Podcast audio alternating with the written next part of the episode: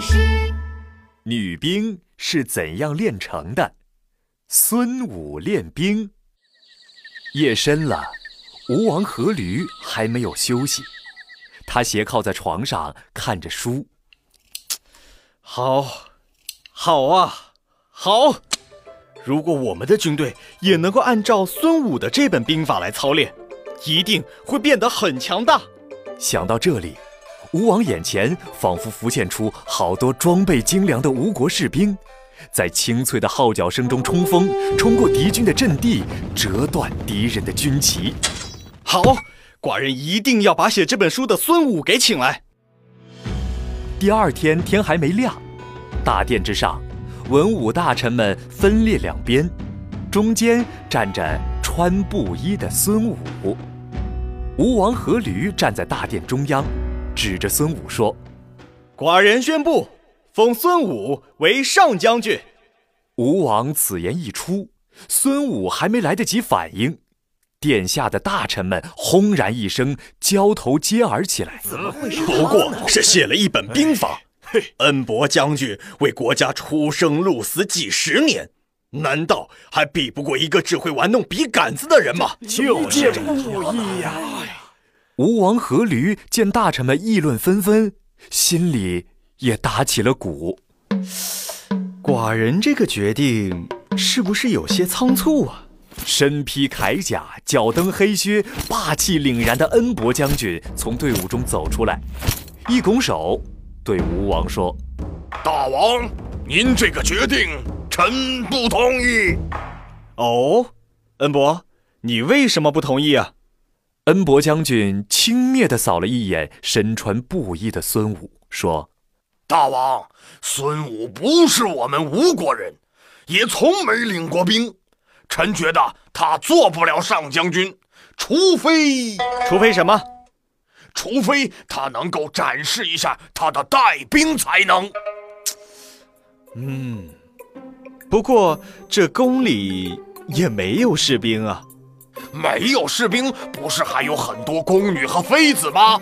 如果孙武能够将这些人都训练得像士兵一样整齐，我就不反对他做上将军。啊，这妃妃子，这这这怎么行呀？你说，哎呦，不行不成，这不成的，让宫女和妃子去舞刀弄枪，这这简直不可能啊！在场的其他人都笑了，只有孙武从容出列，面不改色地说：“在下可以一试。”第二天，吴王阖闾从宫里选出了一百八十位宫女妃子，这些人在广场上嬉笑打闹。来来啊。我倒要看看孙武怎么把这群女兵训练好。恩伯将军看着眼前滑稽的一幕，捂嘴偷笑。吴王阖闾担忧地看着这群叽叽喳喳的宫女，对孙武说：“先生，您真能把这些人教好吗？”孙武回答：“只要大王您答应我一个条件。”先生，请说。只要你能训练好他们。别说一个条件，就是一百个、一千个，寡人也答应。兵法之道，第一就是军法严明，令行禁止。我请求大王您答应我，这些宫女和妃子全部要听我号令，不听话的人就要军法处置。听到是这个条件，吴王阖闾心想：这有什么难的？一摆手，行，从现在开始，这些人就归你管了。寡人绝不插手。广场上，孙武换上训练用的金甲长靴，宫女和妃子们换上了士兵穿的铠甲。乍一看挺像那么回事儿的，可是，一动起来就乱了。从你们穿上士兵衣服的那一刻起，你们就不是宫女和妃子了，而是士兵。士兵就要有士兵的样子。现在听我命令，站成两队。我要当左队长，那我就是右队长了。姐妹们，快跟我来呀！来呀！嘻嘻哈哈，叽叽喳喳，宫女和妃子们总算站好队列了。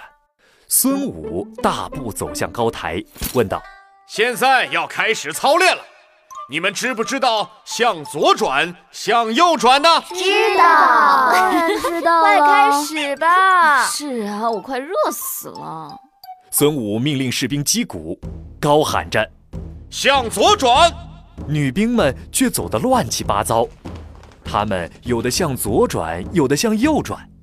一个宫女没有把握好重心，撞倒了旁边的宫女，结果哗啦啦的摔倒了一大片。哎呦，哎呦！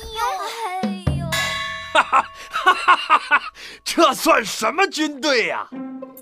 恩伯将军捂着肚子大笑起来。他对吴王阖闾说：“大王，您看，臣说过这个孙武不行吧？您看这队伍走的乱七八糟。”他怎么能率领吴国大军呢？哎，再看看吧，寡人相信孙武可以的。孙武一点儿也不着急，他走下高台，来到左队长、右队长面前。刚才是我的过失，或许声音太小，你们没听清楚。你们听见我说向左转了吗？两个妃子哈哈大笑。干嘛那么认真啊？孙武面色不变。我再说一遍，向左转。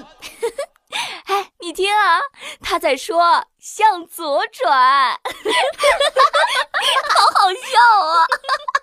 妃子们还是哈哈大笑，没有一个人按照他的命令去做。孙武沉了脸，用威严的目光将眼前的女兵队伍扫视了一遍。然后，一字一顿地说：“服从命令是军人的天职。如果是我没说清楚，那是我作为长官的过失。可既然刚刚我同你们确认过了，你们还不听从命令，现在我要把你们军法处置。传令官，听我号令，把左队长、右队长抓起来，军法处置。”传令官听令，往前走了两步，又退回来。军队里只讲军法，不论人情，抓起来！哎呀！高台上，吴王阖闾看到孙武把自己的两个爱妃抓起来了，吓得赶紧走下来求情说：“哎，先生，寡人的爱妃们已经知道错了，你就饶了他们吧。”大王，军法是必须遵守的。如果每一个士兵都像这些妃子一样，只要撒娇就可以逃避训练，那么吴国的军纪何在？一个军队如果没有军纪，又有什么战斗力能保护吴国呢？您说的这些，寡人都知道。可是这两个人是寡人最爱的爱妃，没有他们，寡人吃也吃不好，睡也睡不好。您就看在寡人的面子上，饶了他们这一次吧。孙武拱手朝吴王阖闾一拜，说：“我既然受命为将，就必须维护军队的荣誉，即使是妃子，也必须服从军令。”说完，孙武就传令把两个妃子拖走了。哎，你你你这个孙武，哎！吴王阖闾气得一抖袖子，离开了。来，我们继续训练。大家一定要听从军令，不然下场就和这两个妃子一样。孙武面色如常，亲自擂鼓指挥训练。这下女兵们再也不敢违反命令，乖乖地训练起来。向左转，向右转。半月之后，吴王阖闾再次来到广场上。只见宫女们在孙武的指挥下整齐划一，气势毫不输于真正的士兵，不禁感叹道：“哎呀，连宫女和妃子都能训练成不输男儿的威武之师，孙将军真是治军有道啊！”后来，孙武被吴王任命为上将军。他带领着吴国将士，攻无不克，战无不胜，威名响遍全国。而孙武写的那本兵法，就被后人叫做《孙子兵法》。